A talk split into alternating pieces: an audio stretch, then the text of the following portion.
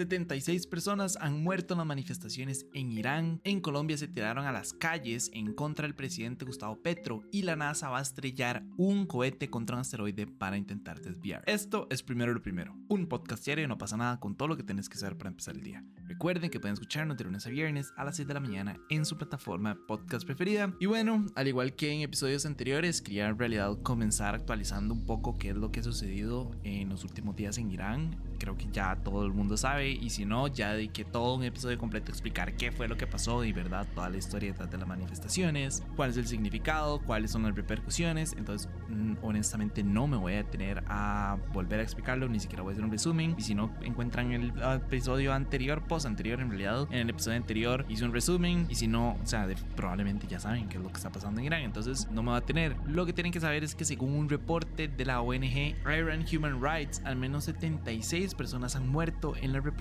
por parte de las autoridades. Según ellos, han obtenido videos y certificados de defunción que confirman disparos con balas reales contra los manifestantes. Eh, también, de hecho, según ellos, la provincia de Mazandarán, en el norte del país, concentra el mayor número de manifestantes muertos con 25, mientras que en Teherán, que verdad es la capital, han muerto 3 personas. También ellos denunciaron que la mayoría de las familias se vieron obligadas a enterrar discretamente a sus seres queridos por la noche y que recibieron muchísimas presiones para que no celebraran ningún tipo de funeral público. Uno sabe cómo son ese tipo de cosas, ¿verdad? De los gobiernos cuando tienen que ocultar pues, los cuerpos por una manifestación. De hecho, según el recuento oficial de las autoridades iraníes, nada más han muerto 41 personas, eh, incluyendo miembros de las fuerzas de seguridad. Entonces es un número muchísimo más bajo al que han reportado diferentes ONGs. Yo ya les había comentado, ¿verdad? Que es muy complicado encontrar una fuente, un tercero en realidad, que, que confirme cuántas muertes hay, porque di, obviamente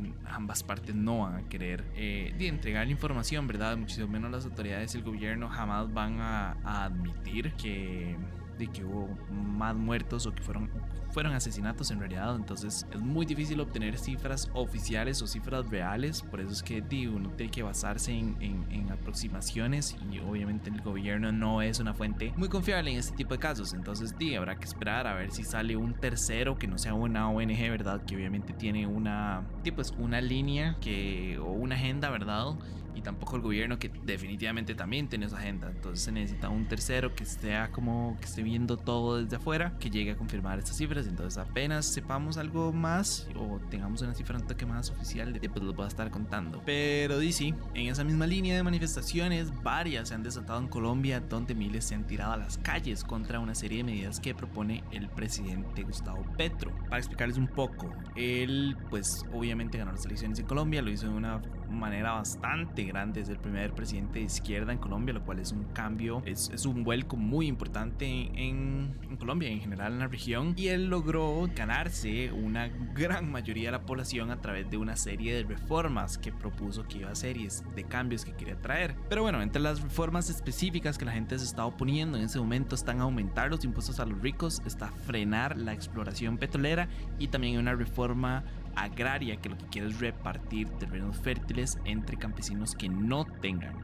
Para lograr estas iniciativas, pues Petro formó un tipo de coalición legislativa mayoritaria con el respaldo de varios partidos tradicionales, lo cual obviamente a la gente no le gustó, porque la promesa de Petro es que él iba a ser un gobierno diferente, que no iba a aliarse o que no iba a ser como alineado, ¿verdad?, a los, a los partidos tradicionales y ahora fue como dice está uniendo con un montón de personas en todo lo que la gente está manifestándose en contra es de esta coalición verdad como o sea lo que se sienten es traicionados verdad porque la idea de Petro es eso que decía verdad un partido fresco un partido nuevo con una ideología que nunca había gobernado en el país y la idea era dejar atrás todo este tradicionalismo y todo este montón de, de políticos que ellos mismos consideran corruptos verdad y Petro lo que hizo fue juntarse con ellos para lograr llevar a cabo las medidas. Ahora entiendo ambas partes verdad si uno quiere hacer un cambio y uno quiere ver un verdadero cambio, pues necesita hacer un cambio, ¿no? Uno no se va a pegar a las viejas tradiciones, ¿verdad? Entonces, obviamente entiendo como el malestar de la población, pero también entiendo la, parte de Petro, que es, tío, obviamente él necesita generar coaliciones, necesita generar acuerdos con todas las fuerzas gobernantes para poder llevar a cabo sus planes. O sea, no está fácil como que él nada más diga como, eh, sí, voy a hacer esto, esto y esto. Y pero al fin de cuentas no va a tener los métodos para poder hacerlo. Entonces, tío, obviamente él necesita alianzas con todos los partidos dentro del Congreso y, es que, y así funciona. Uno sabe que sí es la política, la política es de lazos, la política es de alianzas, la política es de ceder para que la otra persona ceda y buscar puntos medios.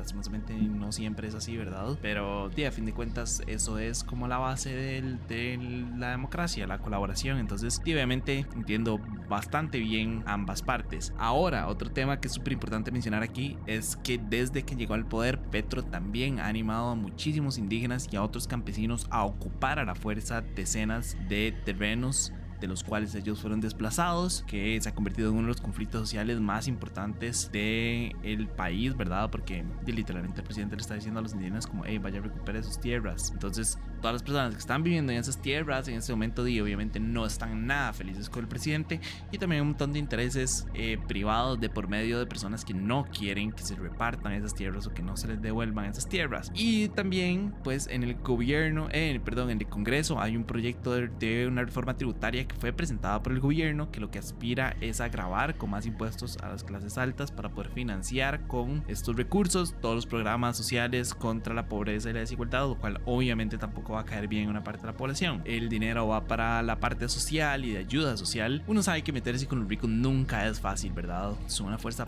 política muy fuerte, una fuerza social, una fuerza económica muy fuerte y Petro se está metiendo contra ellos, lo cual también ha llegado como a pues, agravar bastante la situación de las manifestaciones. Habrá que ver qué sucede. Obviamente me cuesta muchísimo pensar que va a haber un, un golpe de estado o algo por el estilo. En realidad uno sabe cómo son estas manifestaciones. Siempre que hay un cambio importante o grande, de siempre, se, siempre hay una manifestación, siempre hay alguien que no está conforme con las decisiones que se toman. Entonces probablemente no vaya a escalar a más, pero y uno nunca sabe. Entonces nada más nos vamos a mantener al tanto. Eh, y no, para cerrar, también les quería contar que la NASA está llevando a cabo una misión para desviar un asteroide. La idea es y pues estrellarle una nave kamikaze. En realidad, para cuando salga este podcast, ya la nave ya va a haberse estrellado, ya vamos a saber un poco más o menos qué fue lo que pasó con el asteroide, ¿verdad? Pero para el momento en el que yo estoy grabando esto, justamente está pasando el de la misión. De hecho, aquí tengo en otra pantalla como el, el en vivo y lo que se ve es como un píxel blanco y la nave que se está acercando poco a poco. En realidad, desde que comencé a verlo,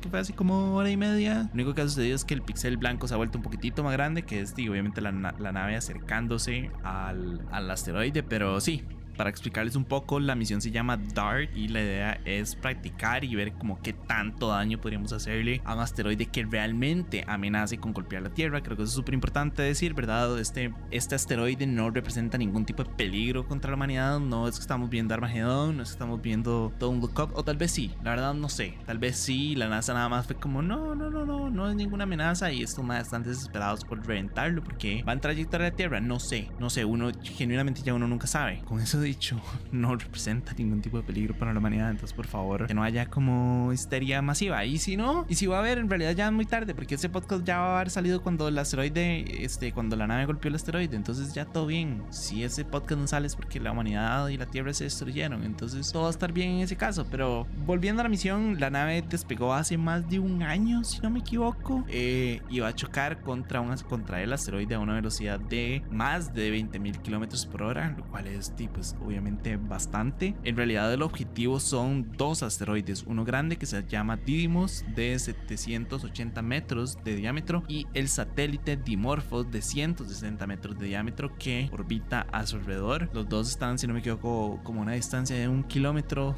de de separación, ¿verdad? El golpe o el estallido va a ser contra el más pequeño, que es Dimorphos. Y lo que se quiere es, pues, como reducir su órbita en unos 10 minutos aproximadamente. Este asteroide lo que hace es que gira alrededor en 11 horas 55 minutos. Eso es lo que dura siendo un, una órbita, ¿verdad? Alrededor del, de, de. Entonces lo que quieren es estallar la nave para echarlo un poco como para atrás y poder ver si realmente se puede disminuir su órbita, lo que ayudaría pues en todo caso a pues alterar la trayectoria del asteroide pues corriendo un par de kilómetros que uno sabe que a largo plazo ya se convertiría en muchísimos kilómetros entonces la Tierra en todo caso estaría fuera de peligro. Pero sí no sé en realidad me parece una vara muy chiva me parece un proyecto muy chiva. Me acuerdo ya haberlo hablado en un en un Lo desconocido me acuerdo haberlo hecho. De hecho más vean qué loco. Sorry es que ya les dije yo estoy viendo como el, el en vivo y ya se ve como el asteroide grande y así como una mierdécima de pixel a la par que es el asteroide más pequeño que es con el que se va a, sellar. Entonces, no sé, es como Tuanis, ¿verdad? Estar viendo esto. Recuerdo,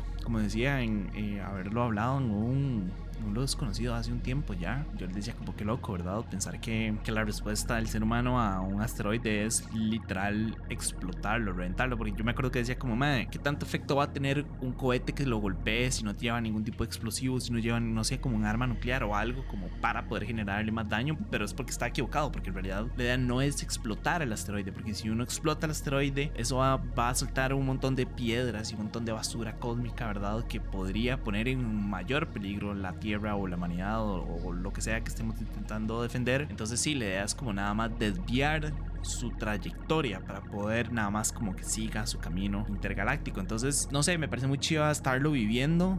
Obviamente lo que estamos viendo en este momento es como la transmisión de la NASA que es la nave acercándose al asteroide. Tengo entendido y sé, o sea, sé, porque ya la NASA lo anunció, ¿verdad? Que, que tiene un, un satélite aparte, ¿verdad? Que se llama Lysia Cube, si no me equivoco, Cube, perdón. Es del tamaño como una caja de zapatos y lo que va a hacer es que tres minutos después del, del impacto, pues se va a prender y va a pasar cerca del asteroide para poder tomar fotos y poder enviar videos a la Tierra de qué es lo que está pasando. Eh, esas fotos y esos videos obviamente van a durar su tiempo en llegar. Eh, en realidad no hay que esperar resultados muy temprano. Por ahí estaba leyendo una entrevista a la NASA y uno de los científicos estaba diciendo como de que obviamente vamos a aprender muchísimo en los primeros minutos cuando veamos en el video al asteroide, el, el cohete golpear al asteroide, pero en realidad como que la carnita, ¿verdad? Del experimento lo vamos a obtener hasta dentro de unas como tres semanas que llegue toda la información completa, las fotos, los videos y todo para ver qué tanto daño le logramos hacer, qué tanto se logró retrasar su rotación y qué tanto se estaría cambiando su,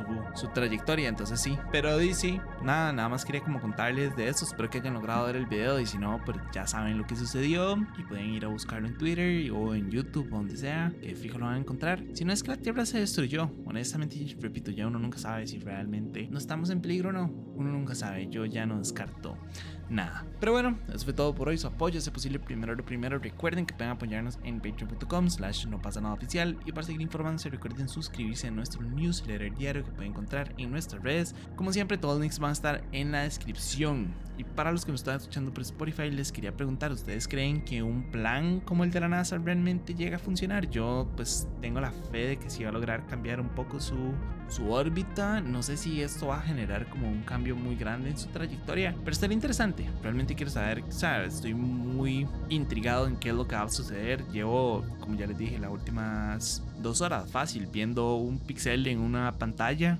Em, entonces estoy muy feliz, quiero ver qué es lo que va a hacer. Y de fijo, o sea, sepan lo que mañana los va a estar actualizando sobre qué fue lo que pasó. Eh, y no, nada, nada más quería agradecerles y me escuchan mañana. Chao.